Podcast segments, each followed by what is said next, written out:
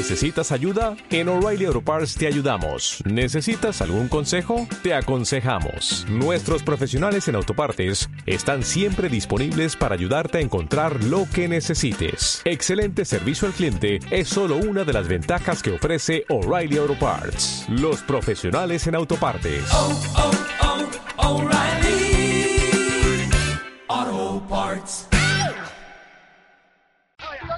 Han venido al estalero con mis regalos.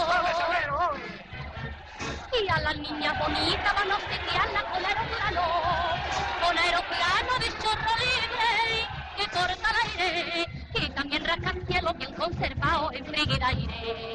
Americano, vienen a dominicanos. Viva el camino, viva el pueblo con poderío. Ole, Virginia y diga que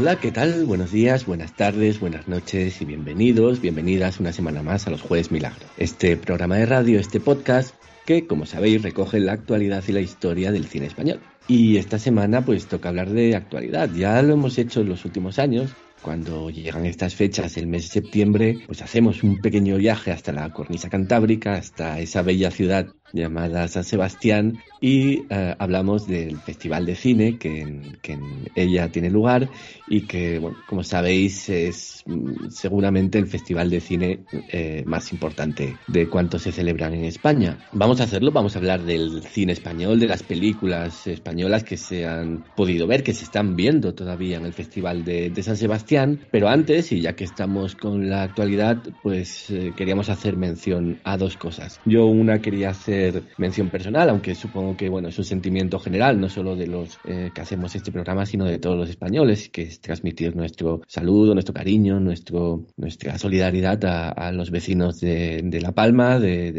esa isla, esa preciosa isla canaria, en la provincia de Santa Cruz de Tenerife, donde yo además, bueno, he vivido siete años de mi vida, así que, que le tengo un especial cariño y, y, a todos esos vecinos de la isla que lo están pasando mal, los vecinos de barrios como Todoque, que bueno, están viendo sus casas eh, arrasadas por la erupción de ese volcán de, de Cumbre Vieja, pues desde aquí nuestro, nuestro cariño y nuestro saludo. Si es que nos escucha alguien desde La Palma, pues, pues esperamos que este programa, como hacemos siempre, ¿no? sirva para, para animarles un poco, para alegrarles o para hacerles olvidar los, los ratos malos que seguramente están pasando. También, hablando de, de, la actualidad, tenemos que lamentar el fallecimiento de uno de los directores eh, más reconocidos, más premiados durante una época, sobre todo el cine español, los años 80, y que falleció esta semana pasada como, como fue eh, Mario Camus. Mario Camus, como digo, tuvo una, una, especial relevancia en los, en los años 80, sobre todo a raíz de, de la adaptación de, del clásico, de, de, la novela, de la novela del clásico de Miguel Delibes, eh, Los Santos Inocentes, y de eh, los premios que recibió en el Festival de Cannes. Pero Mario Camus no solo, no solo dirigió esa película,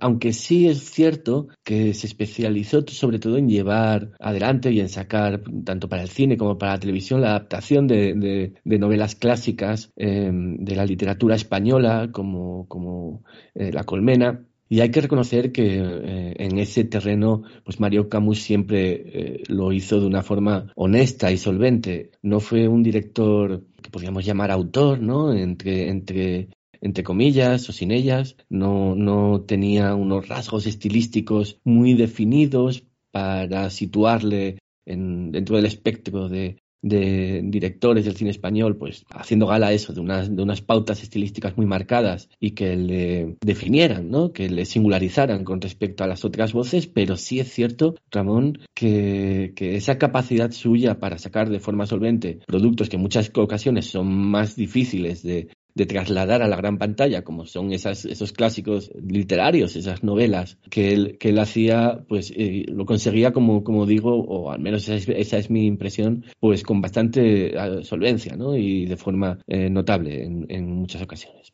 Creo que en el cine español le echamos de menos mucho a este tipo de directores y también de, adaptaciones literarias, estoy recordando ahora mismo La tía Tula de Miguel Picazo o Nada de Edgar Neville, aquella maravillosa adaptación de Carmen Laforet, eh, mutilada por la censura. El trabajo este de adaptar películas, eh, novelas como, como La Colmena o otros eh, trabajos literarios, también incluso la televisión, que tiene muchísimo, muchísima influencia cultural hasta nuestros días, son auténticos referentes en, en España, tanto de la televisión como del cine, creo que lo dice todo, ¿no? Que además, viniendo de un director que hizo, eh, tocó muchos eh, em, géneros, porque hizo películas también con Rafael y con Sara Montiel, yo creo, algún, alguna película, creo, del oeste, ha hecho thrillers, ha hecho esa, esa película con Carmen Maura, que no sé si llegamos a comentarla en nuestro especial sobre el terrorismo y el, y el conflicto vasco de Sombras en una batalla. Creo que es un tipo con un sentido de la narración muy claro. No sé si llamarlo clásico, pero creo que en cierto sentido sí lo es. Creo que es clásico incluso en cuanto a ciertas formas y maneras de entender el cine en España durante muchas décadas. Que, que llegaba al gran público que, que, era eminentemente español en un sentido, no,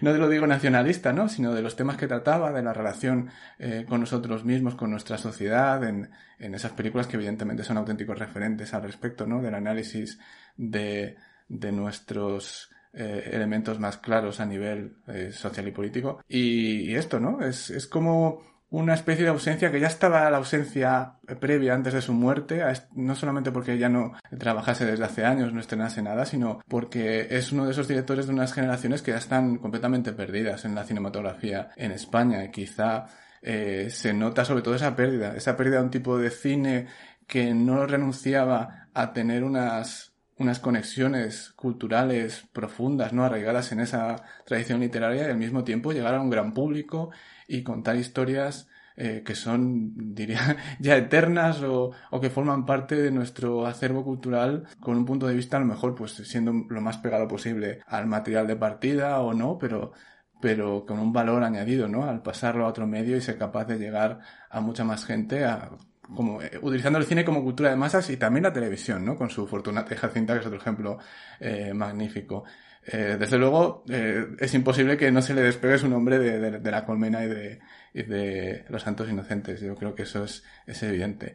Pero su, su filmografía pues, tiene cosas, ya digo, ¿no? Con la misma Sombras en una batalla, que son películas a reivindicar, ¿no? Y que se ve ahí un interés por, por contar cosas desde un punto de vista muy concreto y que además ha colaborado con gente muy importante de nuestra de nuestro imaginario popular y de nuestra y de nuestra cultura. Yo creo también, no sé, no sé tú a, ti qué te parece, eh, Antonio, que, que, viendo la obra de, de, Mario Camus y ese ese éxito que le acompañó en los 80, también podemos hacer una valoración eh, temporal, ¿no? De cómo se ha modificado la industria del cine español y de y, y el público, ¿no? De los gustos del público y, y el tipo de público acuda a las salas y qué es lo que acude buscando, porque no hay que olvidar esto, que, que sus adaptaciones literarias de, pues de Camilo José Cela o de, o de Benito Pérez Galdós o de Miguel Delibes, pues fueron en su momento pues un gran éxito, ¿no? Tanto, tanto en el cine como en la televisión.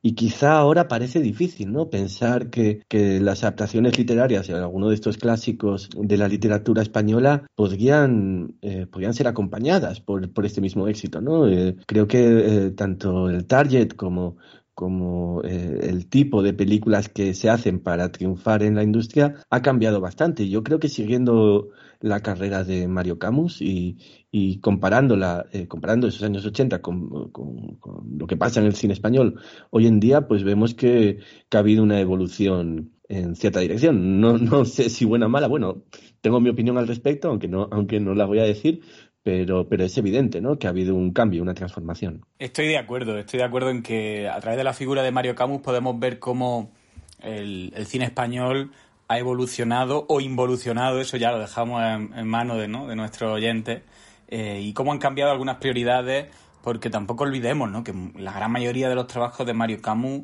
pues tampoco no dejaban de ser encargos. O sea que esta figura que podemos decir que no es un cineasta autor, aunque él se involucraba normalmente mucho en sus guiones, pero normalmente aceptaba prácticamente cualquier trabajo que pasaba por sus manos, porque él venía de una posguerra, él venía de hacer cine durante el franquismo y la mejor escuela era hacer cine y si uno bucea en su filmografía, pues como bien decía Ramón, uno puede encontrar películas de todo pelaje, algunas colindantes con el destape, cine de género y películas de explotación de, de- de artistas de la época. ¿Qué sucede, no? Que este tipo de producciones lo que generan al final es a un artesano, ¿no? Y a un hombre con una forma de entender el cine cada vez más controlada y más depurada que le, le- le produce ¿no? esta, posibilidad de poder entender el lenguaje de otros escritores, ¿no? Del adaptarse a Cela, el adaptarse a, a- Lorca con la casa de Bernarda Alba también, que es una de las adaptaciones más icónicas de, que se han realizado de, la obra del, poeta granadino y, y, por supuesto eh, Los Santos Inocentes, que quizás sea una de las grandes películas de la historia del cine español, pero hay mucho más allá. O sea, hay más Mario Camus allá de las adaptaciones literarias y hay, igual que hay más Mario Camus, más allá del nuevo cine español, que él forma parte ¿no? de esta de esta generación que encabeza Carlos Saura cuando estrena Los Golfos, o la época Mario Camus hace Los Farsantes y John Sánchez, que es una película que también recomiendo bastante sobre el, el submundo del boxeo a principios de los 60 en, en Barcelona, en la Barcelona del franquismo. Eh, son películas muy atípicas que rompen con, con estereotipos y con visiones moralizantes de la época, que se aproximan al cine de género, pero que no tienen una continuidad, evidentemente. Esa es la, la, gran, la gran dificultad que no solo tiene Mario Camus, sino que tiene prácticamente cualquier cineasta en España, ¿no? Esa posibilidad de poder llevar a cabo una filmografía coherente, eh, que no es el caso. Pero eso también es muy interesante, porque nos invita a ver todos esos cambios que se produjeron y cómo Mario Camus era fruto ¿no? de, de- esos cambios y de esa época. Como él era al final era un cineasta de su tiempo, un cineasta que tiene que hacer cine bajo unas condiciones muy difíciles durante los últimos años del franquismo, aceptando encargos de todo tipo, pero que poco a poco pues va encontrando quizá una propia voz con proyectos como por ejemplo La leyenda del alcalde de Zalamea, que es otra adaptación de Calderón de la Barca, eh, y a partir de ahí esa, esa vi- puerta que se le abre gracias a la televisión, donde rueda Los Camioneros, participan Curro Jiménez, Fortunata y Jacinta, que yo creo que al final el Televisión Española, el trabajo que hace a finales de los 70, ya en democracia, en principio de los 80, para dotar de una, de una producción cinematográfica y televisiva de gran calidad, sirve como lanzadera para muchos cineastas. No es el, no es el único el caso de Mario Camus, pero aquí esto le sirve para, gracias a este paso por televisión española, pues probablemente poder rodar La Colmena y poder rodar Los Santos Inocentes, que rueda en dos años seguidos, en el 81 y el 84, y es difícil no pensar en la historia del cine español en, en dos- encadenar dos películas de semejante altura y de dos retos además tan complicados. Adaptar La Colmena no es precisamente sencillo y, y llegar ¿no? a, ese, a ese fondo tan español, tan cainita, que, re- que refleja Los Santos Inocentes, que es una obra ya universal, absolutamente. Y, y este cambio y est- y esta situación que hablábamos ¿no? de este cineasta que es fruto de su tiempo, pues también se empieza a ver ¿no? a finales de los 80, cuando ya eh, quizás está en una sociedad que está bastante más alejada a él, ¿no? Todos los cambios, toda la modernización, él no, encuentra quizá cómodo y aunque intenta con algunas películas estar atento ¿no? a la realidad política, Sombra de una batalla, como mencionaba Ramón, o Después del sueño, Adosados también. Muy pronto es un cineasta que empieza ya a tener poco que decir del mundo actual, pero que sí que tiene todavía un mundo interior que intenta resolver en unas últimas películas más desconocidas, más, más, fallidas o menos interesantes a priori, pero en las que él todavía como deja esa forma de hacer cine artesanal, eh, muy íntima, con una forma algo académica quizá ya, pero muy honestas también, ¿no? Y creo que como decía Ramón, estoy de acuerdo, que esta clase de cineastas que son capaces de, de hacer suyo un proyecto ajeno, ¿no? De adaptar el texto de otro y de hacerlo, resolverlo con, pues con esa elegancia y con esa eh, personalidad, pues se echan en falta, ¿no? Sobre todo porque, bueno, está claro, ¿no? Que los intereses ahora mismo de las, tanto de las plataformas como de las televisiones a la hora de producir, que son al final las que llevan a cabo las grandes producciones, están muy lejos de la historia de nuestra literatura y de la historia de nuestro país. Y si lo están, lo están de un modo bastante superficial, más bien superfluo, diría. Y al final con Mario Camus se pierde realmente, ¿no? Un pedazo de la historia de, de nuestro país, ¿no? Y de la cultura española, si por así decirlo. Eh, porque él al final era un continuador de estos grandes autores y, no sabemos, ¿no? Quién puede recoger el testigo, ¿no? Como cineastas como Mario Camus al final son irreparables. Y bueno, lo único que nos queda, entre comillas, el consuelo, es que el año que viene se estrenará un documental dirigido por Siegfried Monleón sobre su figura, que es una entrevista con él. Veremos a ver qué clase de documentos puede recuperar, pero seguro y estamos esperando ¿no? que haga justicia a un cineasta que, que es reflejo de- que no es poco, ¿no? de medio siglo del cine español y que nos ha legado algunas de las grandes obras maestras de nuestro cine. Muy bien, pues, pues así es. Y, así queríamos despedir a Mario Camus agradeciéndole su trabajo, agradeciéndole su honradez y, recuperando un poquito su, su, figura, ¿no? Una figura que a fin de cuentas, pues, eh, logró conseguir de dos eh, monstruos de, de, la actuación de, del cine español, como, como Alfredo Landa y Paco Raval, pues quizás sus, sus dos mejores, sus mejores actuaciones, ¿no? Su actuación eh, conjunta en, en, una película como, como los Santos Inocentes, una doble actuación que se vio recompensada por, por el premio a la mejor interpretación masculina en el Festival Internacional de Cine de Cannes. Eh, no, es, no es poco el mérito, o sea, nadie más en España lo ha conseguido, así que, que bueno, queda ahí la, nuestro reconocimiento, ¿no? Nuestra, nuestra, nuestra, nuestro homenaje, nuestro pequeño homenaje a Mario Camus. Nosotros, ya que, ya que empezábamos hablando de, de las Islas Canarias, vamos a escuchar un poco de, eh, a viajar musicalmente hacia esas preciosas islas y, y luego continuamos el viaje yendo de punta a punta de España hasta la cornisa cantábrica, hasta San Sebastián para hablar de ese festival de cine. Vamos allá. Palmero sube a la palma, catay, catay. ¡Qué bonito! O dile a la palmerita, chupay, chupay. ¡Qué bonito! O dile a la palmerita, chupay, chupay.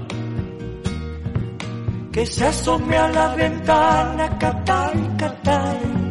¡Qué bonito! Que mi amor la solicita, chupay, chupay. Palmero sube a la palma, catay, catay. ¡A la vuelta! A la cara te miro pa' que me entiendas, catay, catay.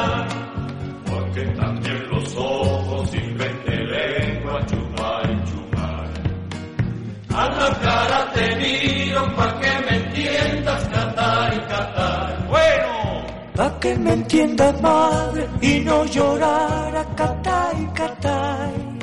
Como os decía, vamos a, vamos a viajar por la geografía española, vamos a pasar de las Islas Canarias que escuchábamos a donde viajábamos ahora musicalmente, aunque volveremos a ellas, aunque esto es un pequeñito spoiler, y, y vamos a recorrer eh, toda España y, y, y, parte del Océano Atlántico para llegar hasta, hasta la cornisa cantábrica, o sea, hasta esa bella localidad de San Sebastián, mm, donde se como os decía antes, está celebrando la sexagésimo nona, creo que lo he dicho bien, edición del Festival de San Sebastián, el festival de cine más importante de España. Y antes de que nosotros empecemos a hablar del festival, vamos a escuchar a, nuestro querido eh, y año, añorado eh, Sergio de Benito, que, que, todos los años, el año pasado no, pero ya sabéis por qué, se hace el viaje hasta, hasta la ciudad de San Sebastián para, para ver las películas que allí se presentan. Él está allí todavía en, en, en San Sebastián y nos ha enviado un pequeño audio con las películas que ha podido, que ha podido ver en esta edición del Cinemaldia. Vamos a escucharle y nosotros después, en cuanto él termine de hablar, eh, seguimos hablando de, del Festival de Cine y os desvelo por qué eh, volvemos a, esas Islas Canarias. Pues aquí estamos en el Festival de San Sebastián, ya encarando los últimos días de, una edición que se ha marcado, yo creo, por una dicotomía bastante clara. Por un lado, para muchos, entre los que me encuentro, eh, ha sido el festival del regreso a la normalidad, de, volver a viajar para ver películas y compartirlas colectivamente después de mucho tiempo. Y por otro, eh, dentro de las salas aún ha regido ese mismo protocolo COVID que hace un año posibilitó que el festival en unas eh, circunstancias de emergencia sanitaria pudiera ser un éxito y, y, llevarse a cabo, pero que este año cuando realmente la normalidad afortunadamente reina en, en todas las interacciones que se dan fuera de la sala y la situación sanitaria es eh, muy diferente, eh, afortunadamente, lo único que hacen es eh, entorpecer el funcionamiento del festival con medidas que evidentemente no son competencia directa del mismo, como esa reducción de, del aforo al 50% que apenas ha aumentado con respecto al año pasado y que ha sido la causa de que aparezca un sistema de asignación de entradas para la prensa que básicamente es completamente aleatorio ¿no? en, su funcionamiento. Un día puedes tener acceso a, todas las sesiones rápidamente y otro día puedes quedarte sin ninguna aunque estés a, a, la hora que abre, que es a las 7 de la mañana, estamos todos ahí pendientes, pero como ya digo, no depende de que estés antes o después, eh, sino de de cuestiones más bien azarosas, ¿no? Eh, luego también tenemos otras eh, medidas que están siendo muy comentadas por, por curiosas y, y por ajenas a, a, cómo se está dando el desarrollo de, de todo, ¿no? Alrededor del, del, festival, como esa medida que aún se mantiene en algunas salas de esperar a que pasen todos los títulos de crédito para permitir eh, abandonar la sala fila por fila como si hubiera ocurrido alguna emergencia en la sala, ¿no? Como ya digo, son, son medidas que, que se mantienen del año pasado, también el hecho de que haya una persona encargada eh, de, de, echar gel en las manos a, a, todos los presentes en la sala, que hace un año nos daban eh, una impresión de, de seguridad y, y, nos hacían la vida más fácil, o por lo menos nos, nos daban esa, esa impresión, pero que ahora, eh, pues formando parte de un debate social más amplio que aquí no vamos a tocar, pues nos, nos invitan, yo creo, a, a pensar ya en desembarazarnos de, de toda esta parafernalia que se puso en funcionamiento, como ya digo, para poder hacernos la vida más fácil, pero que ahora la está haciendo pues eh, un poco más complicada, yo creo de forma innecesaria. Pero más allá de esto, en, en, un festival, pues de lo que hay que hablar es de cine y lo cierto es que el nivel de esta edición está siendo más que correcto, yo, yo creo, y aunque falta eh, aún esa gran película que, que, yo creo es algo compartido por todos los asistentes eh, en cualquier sección, sí es cierto que el nivel medio de, de, lo que se está viendo está siendo más alto que otros años, quizá porque la programación apenas da, da, síntomas de incluir eh, esos títulos de relleno incómodo que siempre aparecen, ¿no? Antes o después en alguna sección y evidentemente alguno ha habido, pero que otros años pues prácticamente copaban algunas de las secciones como nuevos directores o, incluso la propia sección oficia, oficial del festival y que este año pues eh, en todos los, los, círculos aquí se comenta que, no están eh, por fortuna viéndose tanto y que están permitiendo que, la experiencia del, festival sea muchísimo más placentera. Voy a hablar de, de, todas las películas españolas que se han visto a competición, a competición o, fuera de competición, pero en, en sección oficial en cualquier caso, eh, y que creo que son también un abanico que, que, da una buena muestra de todo esto, ¿no? Que he comentado de, de cómo el, el, festival, a pesar de querer, evidentemente, eh, conservar alguna de sus señas de identidad, como es la presencia de varios de esos títulos españoles que están llamados después a, a arrasar, no sé si arrasar, pero por lo menos a protagonizar la, entregas de, premios como los Goya eh, y a ser protagonistas de la temporada y eh, por otro lado también a dar cabida a, a voces autorales eh, dentro del cine español que siempre han tenido, sobre todo en los últimos años, una presencia más o menos destacada dentro del, del festival. Empezaré hablando pues de, de una película como My Shovel de Iciar Boyaín que creo que ejemplifica también eh, cierto cine español que suele verse todos los años en San Sebastián. Creo que esta película dentro de esa línea de, de cine español sobre ETA a la que comentamos, eh, a la que dedicamos un programa, viene a su sumarse a esa categoría de, de, títulos que creo que no tienen mucho que decir realmente, simplemente ilustra un caso real eh, de una forma fría, tibia y que yo creo que, que no da pie a ninguna eh, reflexión y debate profundo, a pesar de que evidentemente lo que está ilustrando sea la posibilidad de, del arrepentimiento, eh, en este caso de, del personaje encarnado por, por Luis Tosar, y de, una película en la que todo es eh, llamativo a nivel de diseño de producción de interpretaciones, pero acaba por, por no llevar a ningún lado, ¿no? Ya digo que Maishabel sería un ejemplo de este cine que parece más bien eh, intercambiable, ¿no? Con cualquier eh, capítulo de, teleserie y eh, del cual realmente no podemos tampoco destacar ningún tipo de, de, defecto muy, muy llamativo, pero que precisamente por eso acaba, yo creo, siendo, siendo más bien un, un título olvidable. Después tendríamos El buen patrón de Fernando León de Aranoa, que es una película grandilocuente que estaba llamada a recibir comentarios grandilocuentes. Eh, así ha sido.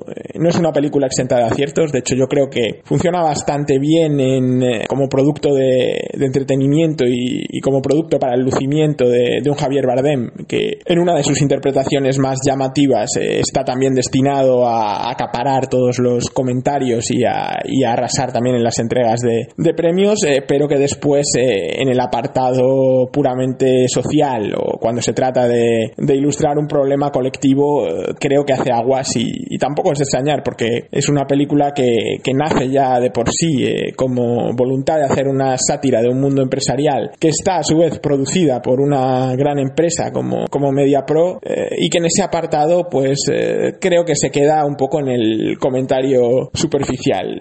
Como ya digo, es una película tiene ciertos aciertos, eh, hay pasajes eh, que, que, creo que, que, merecen la pena y, y, a pesar de que no es un fracaso total, sí que es una película que nace con esa intención, ¿no? De, de acaparar eh, grandes titulares y grandes comentarios, por no decir prácticamente nada en voz baja. ¿Y qué es lo que está recibiendo, no? Elogios y, seguramente durante los próximos meses pues oigamos hablar eh, muchísimo más de, este buen patrón que, encarna Javier Bardem y que ilustra eh, los males de, la sociedad empresarial española de una manera que, que, yo creo que a pesar de que es superficial pues también eh, tiene una ligereza que, que, en muchos casos es eh, bienvenida después habría que comentar eh, también la abuela de Paco Plaza un ejercicio de terror yo creo tan desprejuiciado como liviano y, que a pesar de que demuestra el, el, buen ojo del director y sobre todo una capacidad para poner en escena que en su película anterior quien a hierro mata había dejado más bien aparcada, es también decididamente una película menor. La película es un ejercicio de terror eh, efectivo pero que termina por no querer o no saber decir mucho acerca de ese universo claustrofóbico que, que retrata y como ejercicio de, de tensión y, y, de construcción de atmósferas eh, me quedo muchísimo antes con La hija de Manuel Martín Cuenca, esta película que se presentó fuera de concurso por haber participado ya en el Festival de Toronto, recordemos que las películas eh, nacionales tienen que ser externo mundial en San Sebastián a pesar de que las eh, no, no tienen por qué cumplir ese requisito eh, y que demuestra que un director como Manuel Martín Cuenca es una bendición para el cine español. Eh, haga películas mejores o peores, esté más o menos acertado, siempre es un autor que sabe poner su sello sobre materiales que en principio parten con, con la etiqueta en muchos casos ¿no? de, convencionales o, o, de genéricos, como podría ser el caso de, de esta La hija, que quizá en su, en su entramado no tenga esa impronta que tenían películas como Caníbal o, o, La mitad de Oscar, pero que también demuestra que, que Martín Cuenca eh, maneja como nadie en el cine español o como muy pocos directores eh, asuntos como la construcción de, de, una tensión en torno a un espacio o de saber eh, poner sobre unos personajes eh, que podrían recibir la etiqueta de, de, misteriosos ¿no? o, o huraños las sombras de un pasado que muchas veces no, no se verbaliza. Es verdad que la hija, a diferencia de en otras películas suyas anteriores, hay unos intérpretes, Javier Gutiérrez, que ya era el protagonista de su anterior película, el autor, y Patricia López Arnaiz, que quizá manejen un registro algo distinto al que requería esta, esta película, que es más bien austera ¿no? y, y comedida, pero yo creo que al final eh, esto es un, un problema menor en, en, una película que es, se posiciona yo creo como la mejor de, de todas estas eh, propuestas nacionales que hemos comentado en, sección oficial de San Sebastián eh, y que yo creo que de estar a concurso eh, podría sin duda rascar algún premio en ese palmarés que, que se revelará eh, este sábado porque virtudes cinematográficas la verdad es que derrocha y es un placer ver que autores como Manuel Martín Cuenca en un panorama que muchas veces nos, nos parece tan vulgar que es el del cine español con, con una vocación más comercial o industrial siga haciendo los proyectos que, que tiene en mente no esperemos que sea así por muchísimo tiempo. Y nada para terminar este, este repaso, quería comentar brevemente, a pesar de que más adelante en el programa vamos a, dedicarle un espacio mayor, la experiencia de haber visto Quién lo impide de, de Jonás Trueba, esta eh, película que es la culminación en realidad de un proyecto eh, del cual ya se había visto gran parte del material hace unos años eh, en torno a la adolescencia y a sus inquietudes y, y a sus deseos, en el cual Jonás Trueba pues demuestra una capacidad absoluta ¿no? para entender a, a estos muchachos y, y, en la cual yo creo que se agradece no haber conocido nada del, del, material previo porque realmente el que no haya visto nada se asombrará mucho más que los que tuvimos la, la ocasión ya de ver estas, estas piezas en las cuales estaba todo el material. En cualquier caso, como digo, eh, una presencia muy saludable en, en un concurso que, que, muchas veces, como ya digo, apuesta eh, por ir un poco a tiro hecho o por poner propuestas eh, más dentro de un molde. La presencia de una película de, de, cuatro horas que no deja de ser pues un seguimiento a, a un grupo de, de, chavales y que en otras ocasiones seguramente habría podido verse antes en secciones eh, como Zabaltegui que, que, son más abiertas a este tipo de propuestas. Ya digo, me, me parece muy saludable. Creo que, hay que derribar también esas barreras que muchas veces se imponen en, los festivales y también hay que desear y yo creo que es muy probable y, a tenor de los comentarios que ha recibido y, de las impresiones que, que, se han ido recabando, eh, que quien lo impide pueda figurar en este, en este palmarés del sábado, lo cual también demostraría que, el Festival de San Sebastián, eh, como otros tantos, se va abriendo de miras y, y, va incluyendo propuestas que yo creo que hace unos años habrían sido muy difíciles ¿no? de, incluir en, secciones como, como este concurso oficial, eh, que ya digo muchas veces aparece eh, regido más bien por, por la pereza ¿no? o, o por películas que, que cumplen con, con, unos parámetros muy definidos.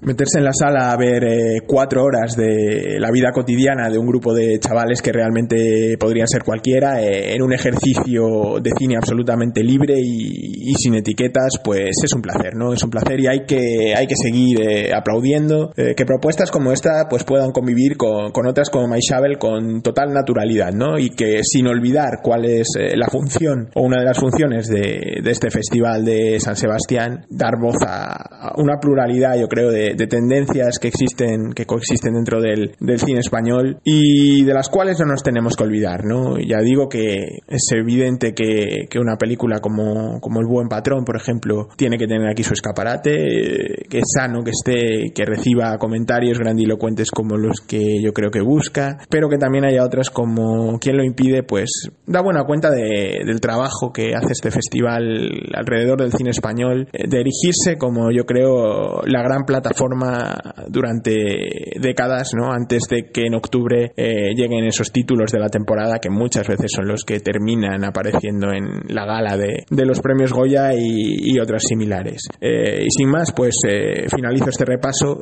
No quería dejar pasar, ya que me he ceñido a, la sección oficial y, sus títulos, la presencia española en otras secciones, como podrían ser Zabaltegui o Cinemira, que también da cuenta ¿no? de esta enorme pluralidad de, de, visiones que hay y que el Festival de San Sebastián eh, quiere incluir, pero que por espacio y, y, por tiempo no voy a poder comentar y que también eh, son parte del festival y aunque muchas veces los comentarios y, y, las crónicas se centren únicamente en la sección oficial, pues hay que cuidar y, y hay que tener también en cuenta, ¿no? Eh, así que nada, os, os dejo espero que sean muchas más las ediciones de este festival en las que podamos comentar esta presencia nacional eh, tan interesante y, y siempre tan clave en el desarrollo del mismo, pero también desear que en las próximas ediciones eh, podamos hacerlo con una normalidad que ya no solamente sea algo que, que se respira en el ambiente eh, y que se comparte entre los asistentes, sino que también eh, forme parte de la experiencia de estar en una sala de cine. Así que sin más, con, con ese deseo os dejo y, y espero que, que, pronto podáis disfrutar de, de estas películas que, que, hemos comentado. Vamos, eh, vamos ya, una vez escuchado a eh, lo que nos contaba Sergio, muchas gracias Sergio, sigue pasándotelo bien por San Sebastián con sus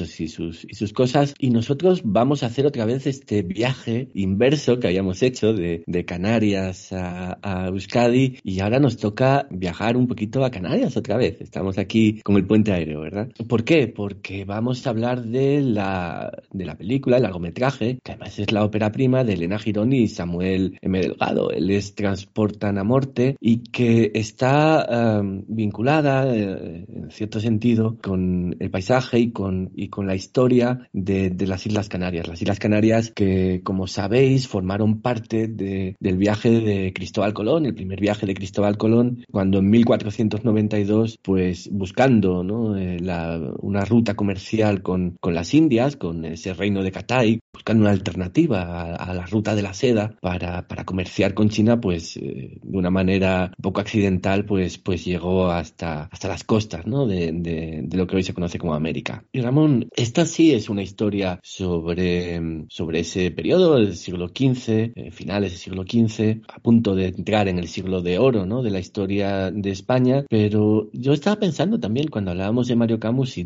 y también se hicieron aquellas películas, ¿no? Cuando, cuando se acercó el año 1992 y era el, el, el, el quinto centenario de, del descubrimiento de América y pensaba en, en, también en cómo ha variado, ¿no? El punto de vista eh, nuestro y el punto de vista del cine de cómo se observan y cómo se cuentan y cómo se narran en pantalla aquellos, aquellos hechos, ¿no? Y sobre todo eh, destacar de la película de Elena Girón y de Samuel Delgado que mm, al igual que es un cine que se podía pensar que está en los márgenes, en ciertos márgenes de la industria, aunque ha formado parte de, del Festival de Venecia y ahora forma parte del Festival de San Sebastián, pero no es, digamos, una película destinada a gran público, ¿no? A, a ser un, un, exitazo comercial, como, como sí pudo ser aquella 1492, La Conquista del Paraíso de, de Ridley Scott. Esta película, al igual que, que dentro de, del universo cinematográfico, pues podemos situar en ciertos márgenes, también cuenta o historio, historiográficamente se puede situar en los márgenes, ¿no? También de ese, de ese descubrimiento para no contar la gran historia de, del descubrimiento, sino, sino otras pequeñas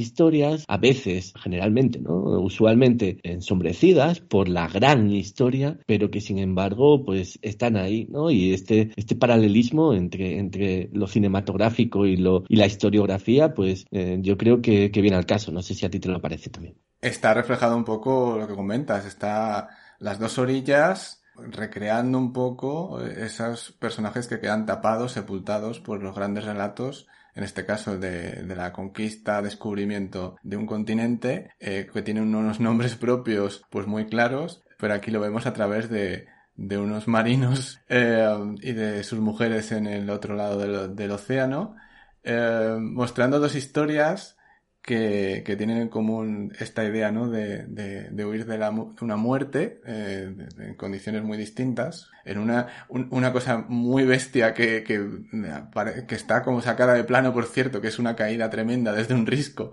y, y como la hermana de la herida la lleva a una mujer para que sea sanada y poder salvarla, y estos hombres que están huyendo de, de otros tripulantes de un barco, ¿no? Con esa vela, muy simbólico todo, ¿no? Los, los, estos, los marginados de los marginados, estos hombres que están huyendo, no sabemos muy bien por qué al principio, eh, con ese símbolo de, la navegación, del descubrimiento, con ese símbolo también un poco nacional de, del reino.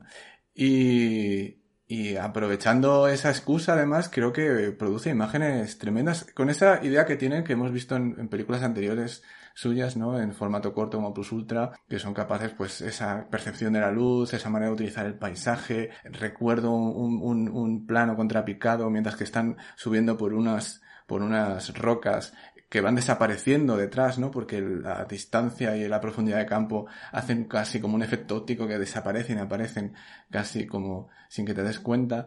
Y todas esas relaciones, ¿no? Con, con, con las plantas y con toda la humedad, el entorno, además a, a, través de la textura de la imagen. Vuelve a ser un poco esto de esta idea de crear una atmósfera muy sensorial, es un cine muy sensorial, tiene como, está dividido con una estructura como muy fuerte, que también hace que parezcan historias que están muy separadas, aunque luego están muy cohesionadas y muy juntas, ¿no? Incluso a nivel conceptual y, y da juego también a, una creación ahí fantástica que me parece muy, muy curiosa en cierto momento. Y, todo eso para subvertir el relato y para dar la vuelta, para, como comentabas, ¿no? El reverso a de dónde surgen ciertas cosas de nuestra tradición, que por cierto está muy de moda actualmente, ¿no? Eh, se ha abordado eh, recurrentemente en nuestra filmografía algunos detalles, sobre todo con el tema de las mujeres, ¿no? Que están solas, que sus maridos están en los barcos, ¿no? Navegando durante meses y ellas desarrollan, como cuentan en la película, una relación especial con la naturaleza y con la vida.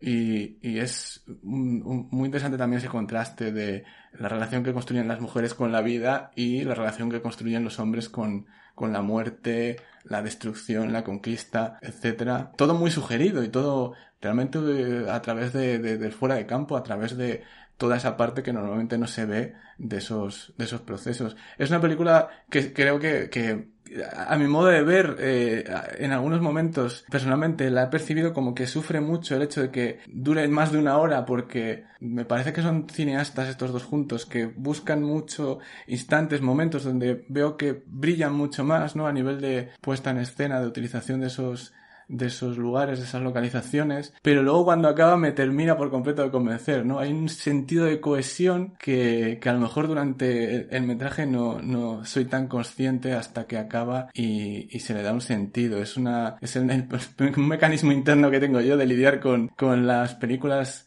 de Elena Girón y Samuel Delgado y me sigue pasando, ¿eh? en formato corto también y no, sé exactamente a qué se debe, pero no sé qué pensáis, si a vosotros os pasa también con el Transportan a Muerte, pero, pero me ha pasado y no sé exactamente a qué achacarlo. Sí, yo, yo lo que creo es que mm, es que no, no sé lo que pensará Antonio también, pero que no se puede negar, ¿no? La autoría de, de, de Girón y, de Delgado. Quiero decir que, que cuando uno ha visto su, su obra de cortometrajes y, y ve El transporta, transportan a muerte, eh, hay una línea muy clara, ¿no? Autoral. Si antes hablábamos de, de Mario Camus, ¿no? Y contábamos cómo, cómo lo que le unía era esa forma artesana de entender el cine. Aquí sí hay como unas pautas muy marcadas y que, y que están claramente mm, pues repetidas, ¿no? De, de, cortometraje a largometraje. Ese, ese, ese salto, digamos, es como muy eh, integral, ¿no? Eh, se, se, puede percibir con, con mucha, con mucha facilidad. No sé, Antonio, lo que, eh, cómo, lo ves y, y, un poco también, eh, pues lo que hablábamos también, ¿no? De, de esta, este interés de, de, Samuel y de Elena, de Elena de Samuel, de, de contar esta,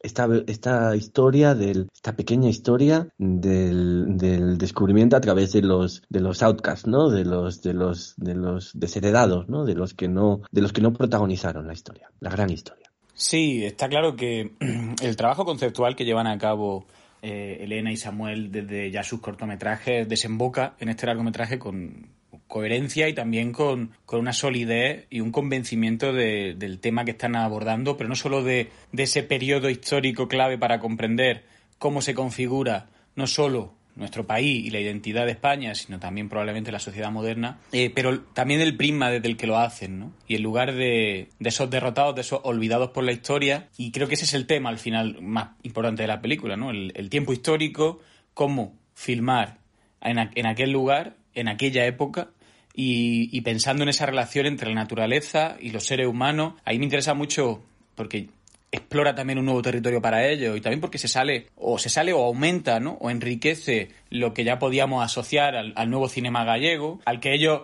eh, se ascriben de forma eh, tangencial pero el que forman parte no digamos de esta generación de cineastas que aunque desde Canarias pero ellos también tienen mucha relación con Galicia de hecho la película está coproducida por Filmica Galaica y está rodada en, en Ourense. Ayúdanos a expandir esa visión de, de lo rural y de una sociedad muy enquistada en las tradiciones y del paisaje como una parte fundamental, con este contraste que hace con, con la sociedad canaria pre-civilización, ¿no? con lo, lo que podríamos entender como los aborígenes que, o los canarios que ya estaban en la isla, que eran los, el nombre eran los chanchos, no estoy seguro ya con qué nombre tenían eh, en concreto, de los que no queda rastro y de los que no hay manera de poder contar un relato y de poder ni siquiera plasmarlos. Por eso aquí en la película también son como sombras, ¿no? Que huellas que están persiguiendo a los personajes y nunca llega a verse a ese otro. Al final el trabajo que ellos llevan a cabo de puesta en escena en ese sentido es muy interesante porque pese a que tiene una ambición narrativa muy clara, yo creo que bastante más superiores a sus anteriores cortometrajes. De hecho, esas ambiciones narrativas pues permiten ¿no? que la película se haya estrenado probablemente en la jornada de autor de Venecia y ahora en, en Zabaltegui Tabacalera, en el Festival de San Sebastián. Hay una idea en la puesta en escena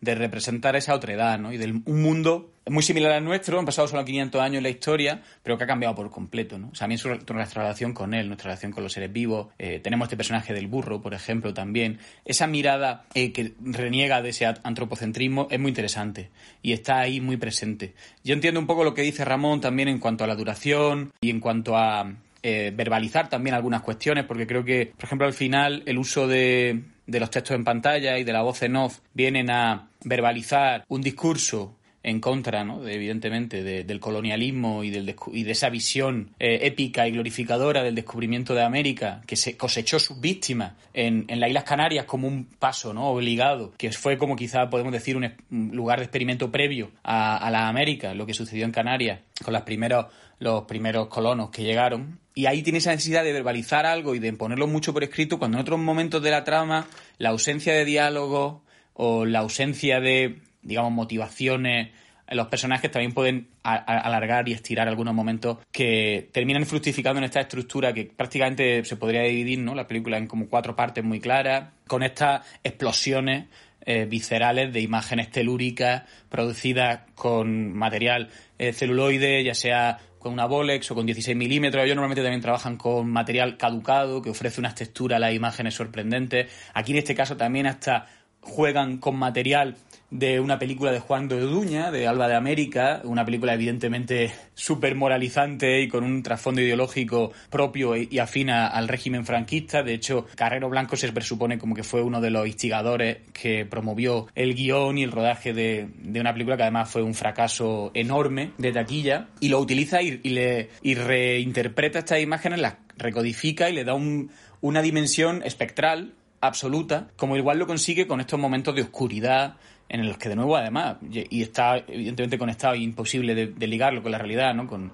ese fuego eh, que nace ¿no? del, subsuelo, con ese volcán, esas llamas, incluso con el propio final, ¿no? con el que se relaciona muy bien una de las imágenes probablemente más bellas y más poderosas de este año, a las que quizá pues todavía, ¿no? Igual la he visto solo una vez y quiero volverla a ver. Esa necesidad de subrayar cuestiones que en otros momentos del metraje quedan demasiado difusas, pues no ayuda, ¿no? Creo que el, trabajo conceptual que ellos llevan a cabo es muy fuerte y está muy claro y muy, muy bien trabajado, pero todavía hay un, un margen para que esas decisiones estén más, incorporadas eh, visualmente, narrativamente, a través de los diálogos, pero bueno, así es súper interesante el planteamiento que llevan a cabo a deslocalizar ¿no? Eh, las dos tramas, Galicia y, y, Canarias, lo que decía Ramón, ¿no? en lugar de las mujeres sollozando y siendo víctimas, quedando abandonadas y que van a sufrir además luego ya el acoso va a ser estigmatizada ¿no? por la sociedad, mientras están estos hombres ¿no? que, que persiguen y, buscan la muerte ¿no? y que no y que tienen esa dimensión mucho menos humana ¿no? y menos conectada con,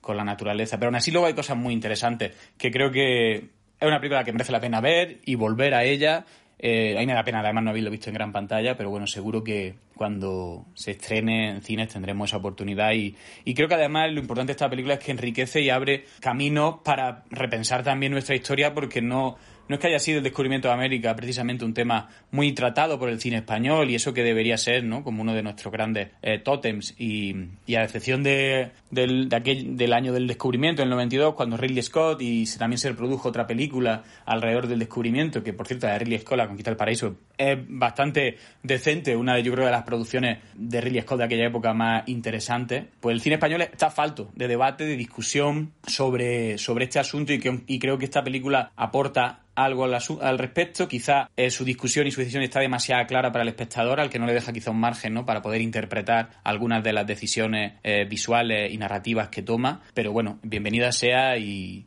además, para ser además su primer largometraje, pese a tener una carrera ya muy larga, creo que hablamos de dos directores con una carrera y una trayectoria pues seguramente apasionante por delante. Sí, yo, yo también estoy deseando verla en pantalla grande, la verdad. Y, y bueno, y sobre lo que comentabas del debate, pues eh, hay que mencionar también eh, algo que está muy de actualidad, ¿no? Que es esta, este remedo de pirámide azteca, Nacho Cano Dixit, que se va a construir, parece ser, en el barrio de Hortaleza y donde se va a representar, entre otras cosas, no sé si muchas otras cosas, pero, pero entre otras cosas al menos, esta especie de ópera rock de Malinche, ¿no? Esta versión de Nacho Cano de la conquista de, del imperio mexica por, por Hernán Cortés y que no sé por qué sospecho que no va a tener este mismo tono de, reflexión. ¿eh? Algo, no sé, llamadme, llamadme sospechoso,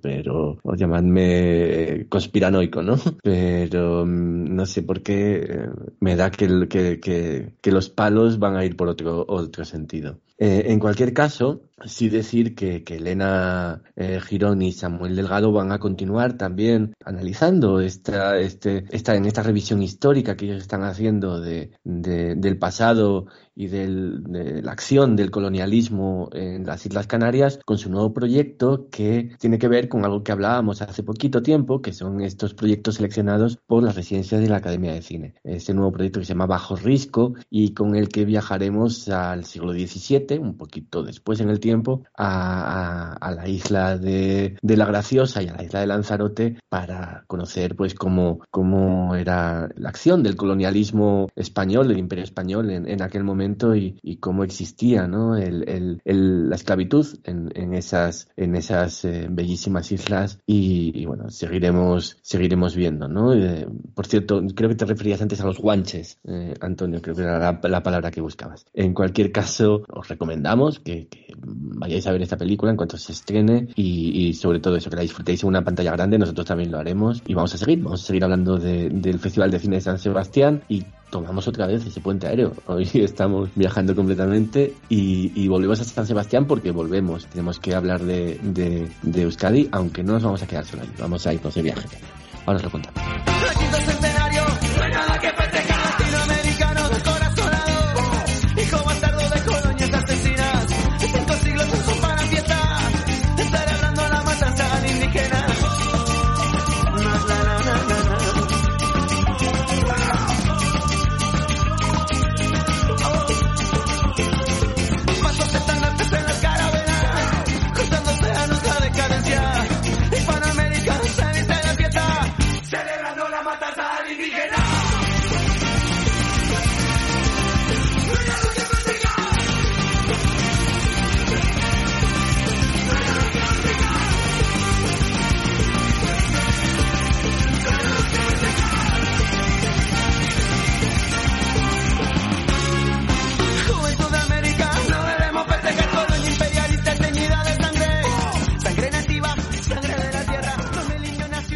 Pues como os decía, volvemos al País Vasco, volvemos a San Sebastián, volvemos a, volvemos a Euskal Herria y lo hacemos con, con dos directores, dos hermanos, directores, hermano y hermana, que, de los cuales ya hemos hablado mm, en diferentes ocasiones de, eh, de, su, de su trabajo en este programa, en este, en este podcast. Ellos son Aitor y Amaya Merino, de Aitor y de Asier Biok, hablamos pues hace algunos meses ya, incluso más de un año puede ser, eh, cuando hicimos aquel especial dedicado a, a- cómo el cine había descrito a la organización armada, a, la banda ETA. ¿no? Eh, porque Aitor, bueno, ahí contaba la historia suya personal de amistad con, con un miembro de- de ETA. Y, bueno, yo creo que era una obra bastante interesante, una obra muy personal también. Y luego eh, Amaya Merino, con ella hablamos, aparte le hicimos una entrevista bastante larga cuando se estrenó en Ondago Miquel, la, la, este documental también destinado pues a hablar de, de esta figura de señor al que por confusión eh, la- las fuerzas de seguridad de Estado confundieron con un miembro de ETA y, y al que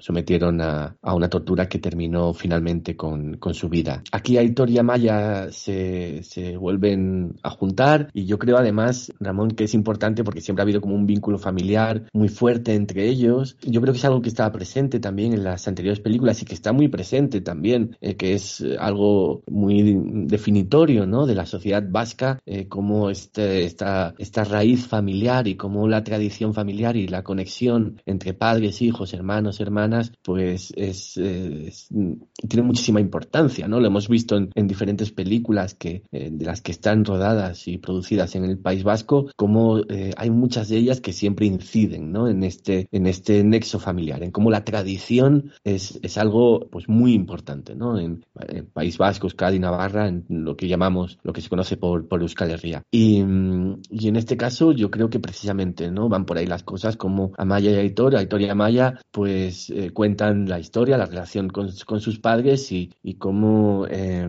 este viaje suyo, ¿no? En, en este, en un crucero eh, llamado Fantasía, pues estos lazos familiares quedan expuestos, ¿no? Y, y luego, eh, donde, y donde también, ¿no? Aparece el contraste con, con, entre la juventud, la senectud, la vida, la vida y la muerte Pero, pero vamos, yo, yo a mí lo, que más me llama la atención es cómo, una vez más, ¿no? Eh, lo que os decía, estos, estos lazos familiares tradicionales de la sociedad vasca, pues vuelven a mostrarse aquí, ¿no? En todo, en toda su amplitud. En Asier Tabiok ya veíamos que tenía una gran capacidad Aitor Merino para meternos dentro de las dinámicas familiares, para un poco desaparecer con la cámara mientras que participa, pero al mismo tiempo ser capaz de introducirnos de una forma como muy inmersiva, ¿no? En, en las relaciones que, que, él mantiene con la gente que, que, saca con la cámara. En Fantasía aparece al principio una referencia que también se repite al final sobre un, sobre un familiar muy lejano, ¿no? Que dice que no tenía nada que dejar a su muerte eh, y por eso no dejaba nada. Y, en realidad la película es toda una reflexión sobre la idea del recuerdo familiar, que es un recuerdo familiar, sobre todo representada en dos cuadros que son recreaciones de dos fotografías, una que tiene toda la pinta de ser un posado y otra que es una fotografía espontánea en un momento determinado de un hombre caminando con su bota de vino y la foto está sacada por la espalda. Y hay como ese contraste, ¿no? Entre los recuerdos familiares prefabricados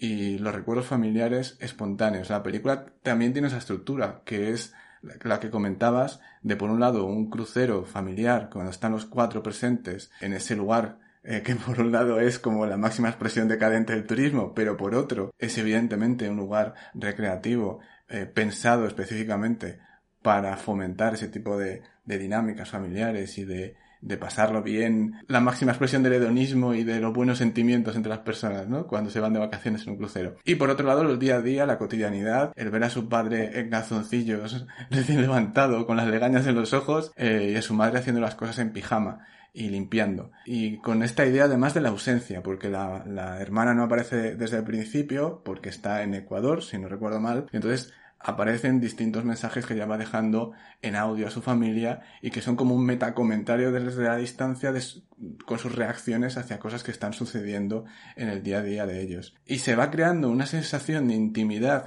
hasta, hasta límites bastante profundos respecto a cosas que ha sucedido a sus padres, a la, al legado familiar, a muertes que suceden en ellos, eh, que te van metiendo poco a poco en esa rememoración de una familia que no es la tuya, pero que con el gran poder este de identificación del cine funciona muy bien para meterte un poco en e identificar también en, en tu proximidad, en la cercanía, los mismos elementos que está retratando y capturando el propio Aitor, ¿no? La abuela que ya está muy vieja, los familiares que se, han, que se pierden, las cosas que han hecho sus padres por los hijos, ¿no? Esas relaciones eh, con sus códigos de, de incluso lenguaje, de, idiomáticos, que son muy propios y que son únicos, que, se, que obviamente en el momento en el que no quede nadie de esa familia, pues se pierden. Toda la película realmente trata de construir esto, un gran recuerdo en plan cinematográfico. Aitor Merino no lo esconde en ningún momento y lo,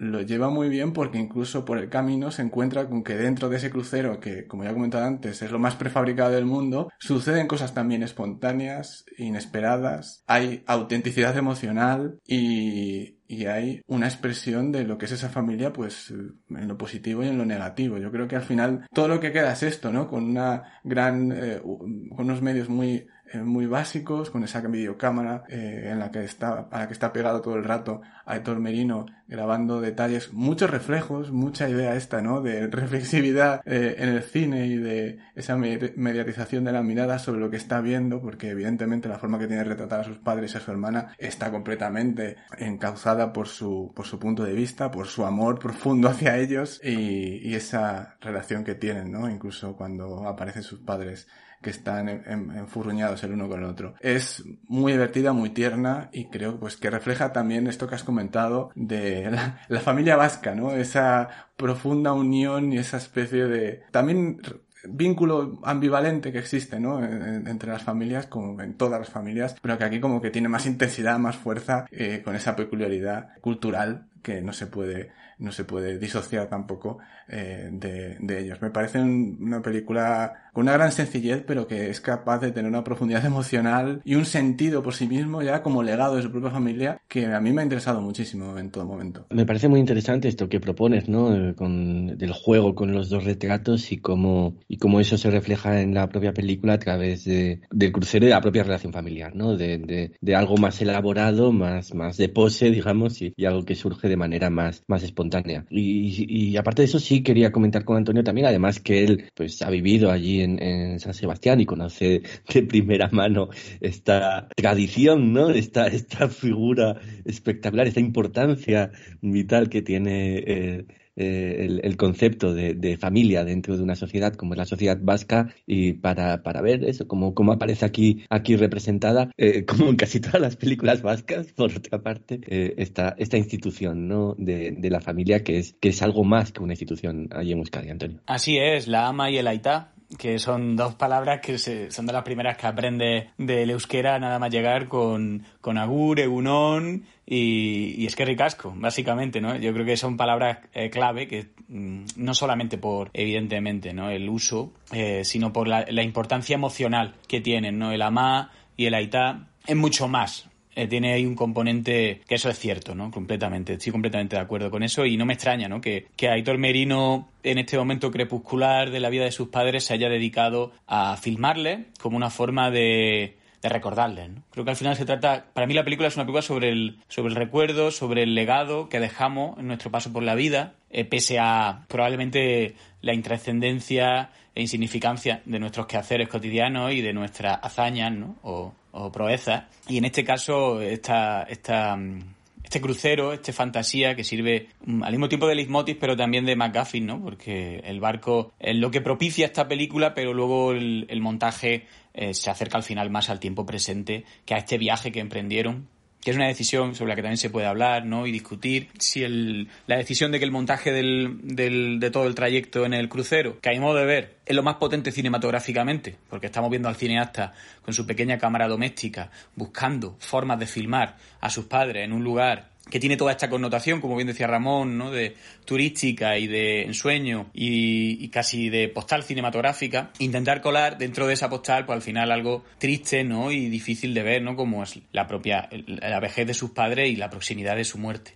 Y hay momentos muy emocionantes como esta declaración ¿no? de, Amaya Merino, también firma como guionista del film, llorando por, por el momento que acaba de ver de sus padres tan bellos y ser consciente ¿no? de, la, de lo poco que les queda eh, acompañándoles ¿no? en esta vida. Bueno, de momento los padres de Victoria Amaya están asistiendo a los estrenos de la película tanto en Málaga como en San Sebastián, por lo que por lo menos deseamos ¿no? que, que todavía tengan muchos momentos que compartir, pero esa emoción a flor de piel que está en el viaje quizá no está tanto en los compases rodados a posteridad en la casa familiar. Y el montaje, pues diríamos que inteligentemente va salpicando estos momentos del, del, crucero con el resto de la película. Yo no sé si es una buena decisión de montaje o no, es efectiva, pero eh, me habría gustado ver también a mí un montaje con ese crucero en, en, su totalidad, porque creo que ahí también hay algo muy poderoso que puede que se difumine al, al intentar filmar esta cotidianidad, que en algunos momentos tiene a Yagoy eh, bastante inspirado. Me interesa mucho la puesta en escena en la propia casa, ¿no? Usando las, dos, las puertas, la, los marcos de las puertas, la,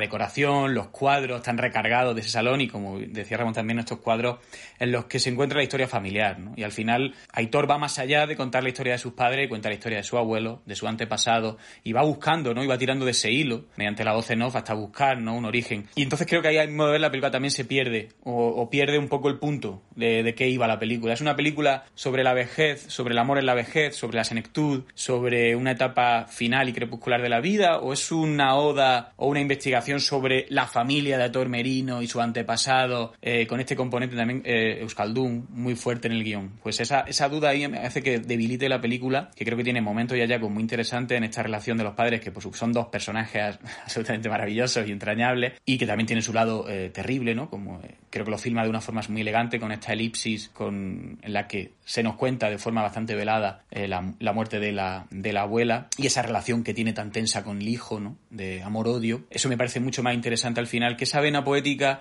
que Aitor intenta insuflar a partir de la voz en off, haciendo memoria y un ejercicio memorístico de su familia. Creo que eso era otra película, a mi modo de ver, y que la película interesante sobre la senectud no termina de estar todo lo lograda que debería, queda apenas esbozada pero aún así lo hace con momentos pues muy tiernos, muy emocionantes, en los que creo que Aitor sigue puliendo ¿no? esta forma tan particular que él tiene también de entender el documental, como ya lo hizo en la serie de Tavigo, ¿no? a través de esa relación cercana con el objeto al que filma.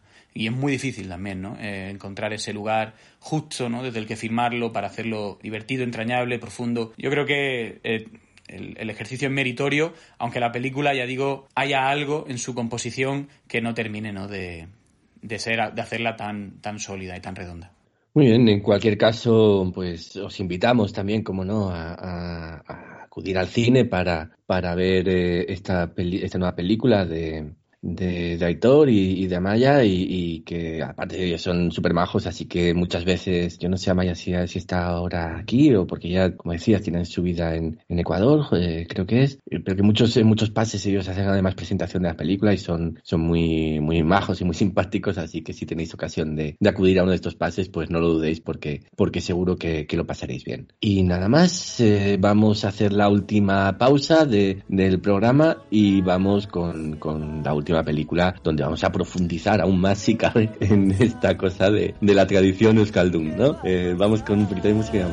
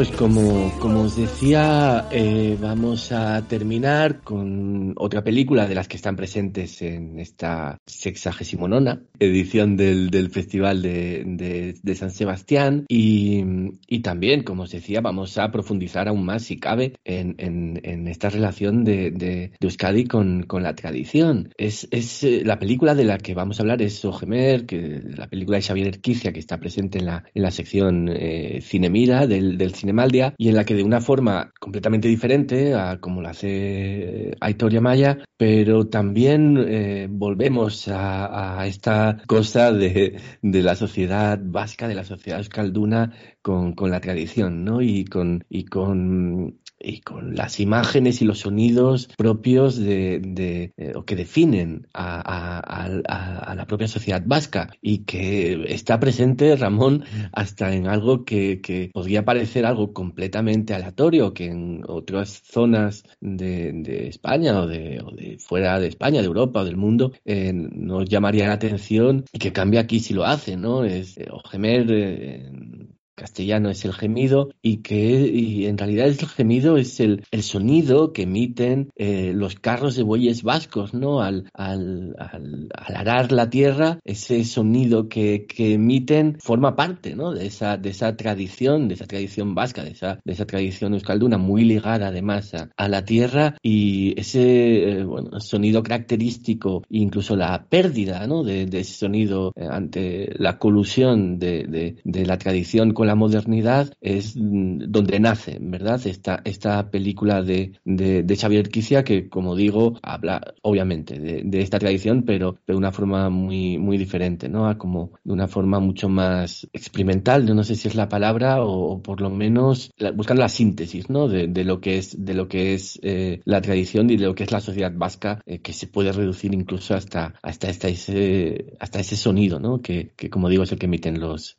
esos carros de bueyes vascos al arar la tierra. De hecho, al ver esta película he recordado esa reconstrucción que hacía Óscar Alegría Zumiriki de la primera película sonora vasca que era Gure Sorlekua de los años 50, que no se conserva la pista de audio y hacía una reconstrucción fabricando él mismo los sonidos pues con objetos, con su boca, etcétera. Y esta película un poco eh, juega durante muchos minutos a esto, pero con sonidos en directo del presente, ¿no? En- lo pasa que en un lugar completamente descontextualizado y alejado de lo que uno pensaría, ¿no? Con personas que hablan otro idioma. Y durante muchos minutos la película lo que hace es fragmentar estos animales, fragmentar estos carros, buscarte las texturas. De repente aparece este sonido característico eh, del carro de, de bueyes con esa vibración y empieza a hacer una exploración del funcionamiento del carro, de sus movimientos, de las texturas, de los objetos y las formas. Y eso acompañando un poco en la cotidianidad a, a, los animales y a los, y a los lugares donde van rodeados de personas. Además, me parece muy interesante cómo crea también como una jerarquía en sus imágenes respecto a la posición que tienen los bueyes, los animales cuando están rodeados de personas en el tiempo actual, ¿no? Con, con coches actuales y eh, la gente en, fiestas y tal, con cuando están eh, solos eh, comiendo en el campo y, y, tranquilos, ¿no? Descansando, que ahí aparecen en, en, plenitud los animales al completo y hay un sonido que es el sonido de la naturaleza. Y también hay una reflexión que me parece muy interesante en esas imágenes sobre la relación de los seres humanos con estos animales, cómo ha cambiado con el tiempo. Y luego la estructura de la película juega muy bien con esta fragmentación también a nivel de sonido y espacio, ¿no? De distintas dimensiones, mostrándote estos eh, caminos, lugares donde supuestamente eh, iban esos carros y por lo tanto juega esa eh, manera de el, sonido lo nos lo ha, nos lo ha propuesto antes y nosotros como espectadores estamos llenando esos espacios vacíos, ahora llenos de turistas, con ese sonido tan característico y tan eh, imposible de olvidar. El camino que recorre es un camino histórico, espacio-temporal y conectando el presente eh, con el pasado y jugando un poco también con la documentación, con el archivo, con la representación artística, cultural, ¿no? Del papel de estos carros de, de, de bueyes que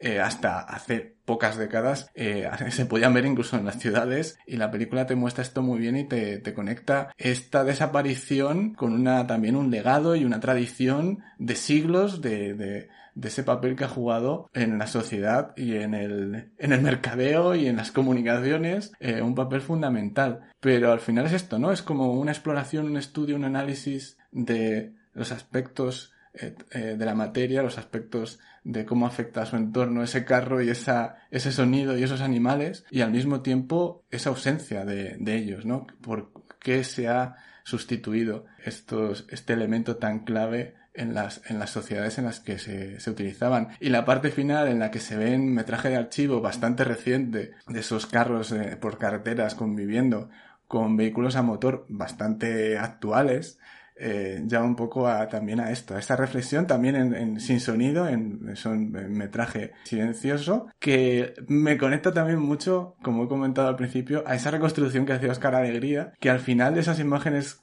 eh, silenciosas tienen un sonido, ¿no? Tienen un sonido que, le asigna el, el haberlo escuchado previamente y, y que conecta todas estas etapas históricas y esa tradición cultural a través de las distintas facetas que estaba rodando en toda la película, ¿no? Me parece, me parece un ejercicio muy interesante de construcción del, del, de, la, de la propia memoria del espectador sobre algo sobre lo que no tiene recuerdo, ¿no? Jugando con, con dónde pervive este sonido, dónde perviven estos animales y que estaban haciendo probablemente lo mismo que hace 200 años. Es muy curioso, ¿no? Ese juego y sobre todo esa exploración de, de este elemento tan característico de una cultura a miles de kilómetros de distancia porque aparece en Brasil.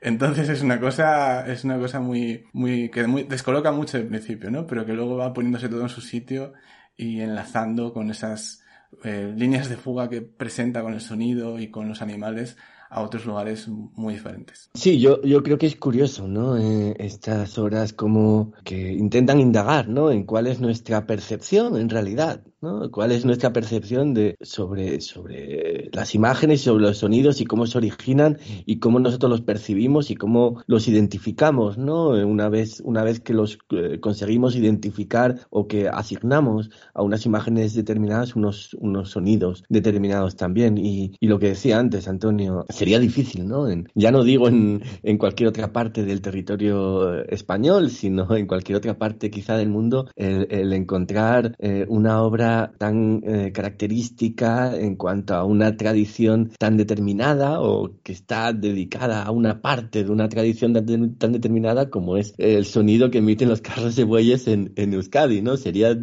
sería difícil y ya digo, no, no, eh, o encontrarnos con, con, con una obra así eh, fuera de, fuera de Euskadi. Cuando digo fuera de Euskadi no me refiero solamente a España, sino me refiero al resto del mundo, ¿no? Y, y Euskadi donde, donde esta tradición, donde la tradición al alcanza cotas de, religión y donde hay una sociedad tan ensimismada, en cierto sentido, en, su, en su propia historia y en su propio legado histórico a través de los siglos, pues, pues eso, ¿no?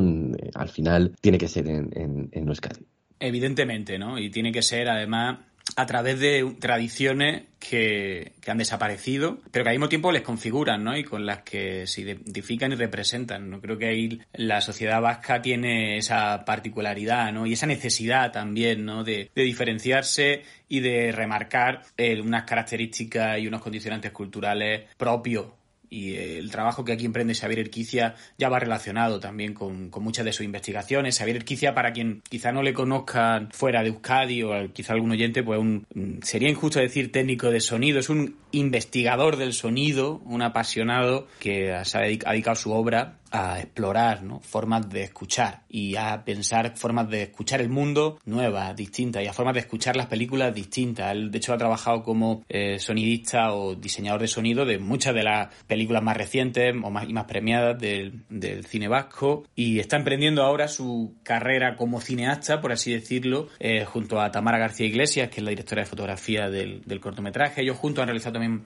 otra obra y están en pleno trabajo creativo eh, de mucho tiempo, de mucha acumulación de materiales. Xavier Erquicia también es eso, es un propio archivo no gigante de, de recolectar piezas sonoras y, de, todo tipo, de toda índole, especialmente también de la, de la historia, ¿no? Del euskera. Él tiene, creo recordar, la memoria me traiciona aquí, ¿no? Pero la, él fue a investigar cuál era la primera grabación y el primer documento sonoro que existe, ¿no? Del, del euskera. Y esa búsqueda le lleva, ¿no? Aquí a este sonido de, de los carros de bueyes. De hecho, es curioso que estoy de acuerdo aparte con la relación y la comparativa con Zumiriki, con la película Oscar Alegría, porque Xavier Erquicia colaboró y participó en, en, la película también, en esta, en esta labor, ¿no? En, el asunto de, la, de los carros de bueyes vascos, ¿no? Ese sonido tan particular, eh, imposible de recrear, y, y, ahí está el deseo, ¿no? De esta, de esta película, de buscar ese sonido y para hacerlo hay que emprender un viaje. Primero emprende un viaje absolutamente físico y corpóreo con la piel de estos bueyes hasta filmarlos de una manera con una luz y un color absolutamente extemporáneo, no completamente diferente de cómo se filma eh, en la actualidad, con una sensorialidad mm, increíble y cómo acaba llevándonos, ¿no? Y situándonos. ¿no? Esta idea de estamos junto al animal, pero realmente estamos luego en, en, Brasil, no estamos en Euskadi, pero este sonido nos vuelve de nuevo a Euskadi. O sea, la película emprende estos dos viajes de ida y vuelta y una vez que ya emprendemos este viaje con los bueyes, con esta cámara que prácticamente vuela, ¿no? flota alrededor de los animales, con un sentido, ya digo, extemporáneo, a más no poder, que busca, ¿no? Tiene esa dimensión también con, el pasado y intenta buscar, ¿no? Esa idea, ¿no? De, de un lugar, ¿no? De una, de una época que no es la nuestra ya, pero que estos sonidos nos devuelven a ella, ¿no? Y es, el trabajo ahí de, es alucinante de investigación y de exploración y cómo luego emprende este camino de vuelta a través de estos caminos, filmando los caminos por los que pasaban estos bueyes, como si pudiera haber quedado algo del sonido de estos, de estos carros en esos lugares hasta volver a las imágenes pretéritas, a también cuadros, grabados, imágenes que se representan la existencia, ¿no? Y que atestiguan que este sonido fue real, aunque ya no queden apenas registros de él, aunque ya no haya rastro de esta práctica en Euskadi, pero que no. que él intenta buscar ese hilo. Ahora podríamos discutirnos si la forma cinematográfica, si la estructura eh, lo suficientemente ágil o afinada para producir estos estímulos, eh, si la duración de la película que se queda en un mediometraje eh, puede ser excesiva o necesita algún otro tipo de, de, enganche, ¿no? de juego para que la película también crezca en esta dimensión o se queda como un archivo en sí misma, que yo creo que es la forma más interesante que tengo de verla y desde la que estoy viendo más valor. Y me parece fundamental que esta clase de películas se estrenen en cine mira. Creo que enriquecen y ponen en valor una sección que siempre tiene el riesgo de ser el cajón desastre del cine vasco donde entra cualquier película rodada en Euskadi y me parece que el hecho de haber apostado por esta película que no solo tiene unas formas experimentales alejada del, del, cine convencional, sino que es un documento histórico y así me gusta verla, ¿no? Como un archivo en sí mismo, como una película que propone un viaje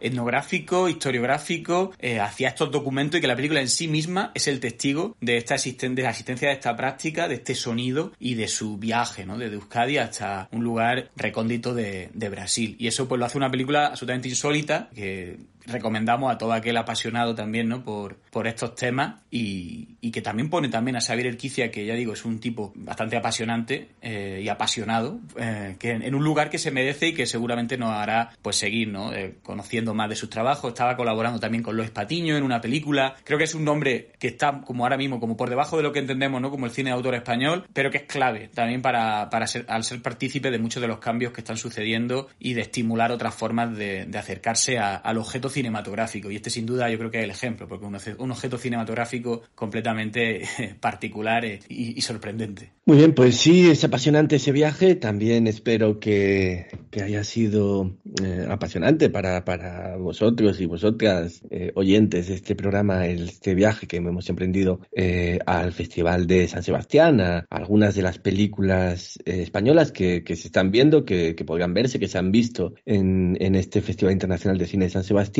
No será la última vez que nos acerquemos a películas que han pasado por allí. Ya os decimos que en próximas semanas, dentro de poquito, hablaremos en extenso de, la película de Jonas Trueba, quien lo impide. Pero de momento, en lo que se refiere al Cinemaldia, a este Festival de San Sebastián, pues, pues hasta aquí hemos llegado. Espero que hayáis disfrutado del viaje, como decía antes, y nosotros pues volvemos por aquí la semana que viene para seguir hablando de, de más cine español. Venga, hasta luego, adiós.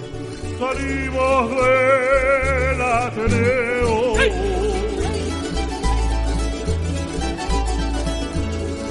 Por la calle Juan de Vera.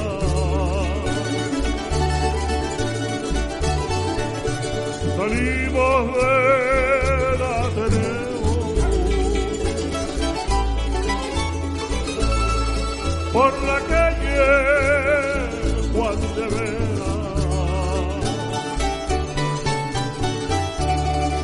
Cuando vimos a Gijona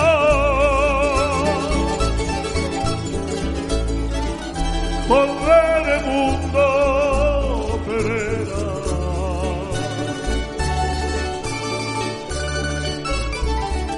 Con Mundo Pereira.